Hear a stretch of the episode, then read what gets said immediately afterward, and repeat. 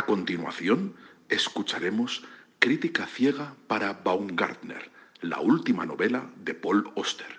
Interpreta Nacho Ibernón. Al piano, una semana más, Isabel Vázquez. Un aplauso para ellos, por favor.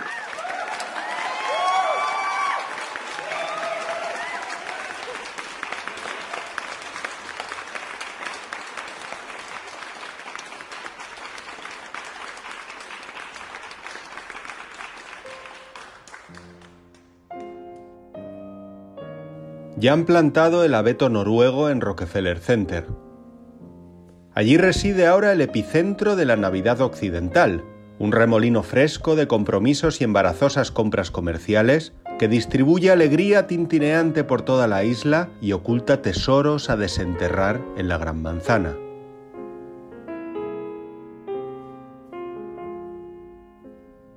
Mientras tanto, en Park Slope, Brooklyn, siguen a oscuras esperando la última hora en la evolución del escritor, el señor Paul Oster, que está malito de cáncer y desesperanza.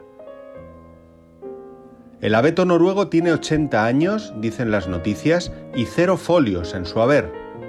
El escritor, 76 años y millones y millones de páginas y lectores por todo el planeta. Los viandantes del West Village ojean ya Baumgartner, o sea, las 200 páginas que ha escrito Paul para irse despidiendo de nosotros, por si acaso.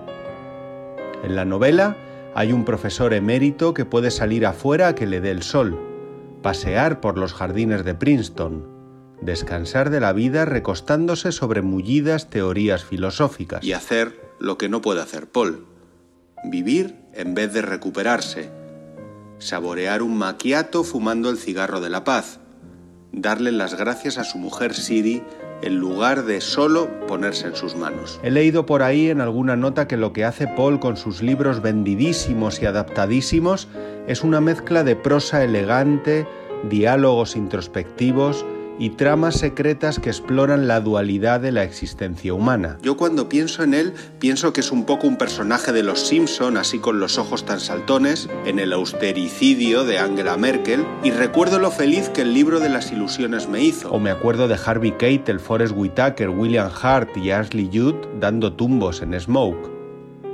O de la trilogía de Nueva York, claro, como no. En esto nuevo del Princesa de Asturias todo es breve y al revés de 4321. Todo se empieza a construir desde el cero, colocando ideas y poemas a lápiz entre los párrafos de una novela apresurada, garabateando posibilidades en borrador, alternando realidad y escapatorias trascendentes sobre el papel antes de que todo se acabe. Sencillo, directo, Oster.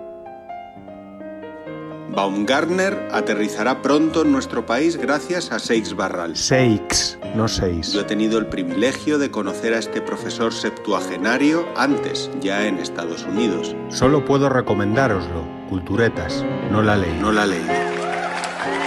No la he leído.